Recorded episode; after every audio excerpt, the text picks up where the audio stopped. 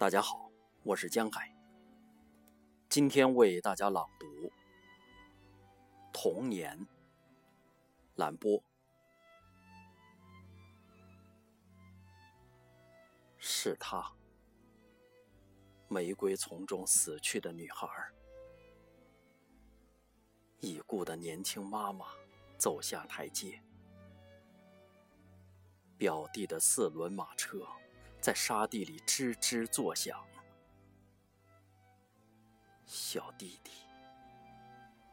在那里，面对夕阳，站在开满石竹花的牧场上，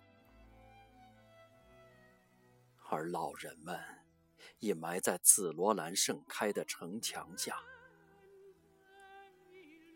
蜂群般的落叶围绕着将军的故居。他们正在南方，沿着红色的道路，人们来到空空的客栈。城堡已出售，百叶窗松散、凌乱。神父想必已拿走了教堂的钥匙。公园四周，守卫的住所已空无一人。篱笆高耸，只见颤动的树尖。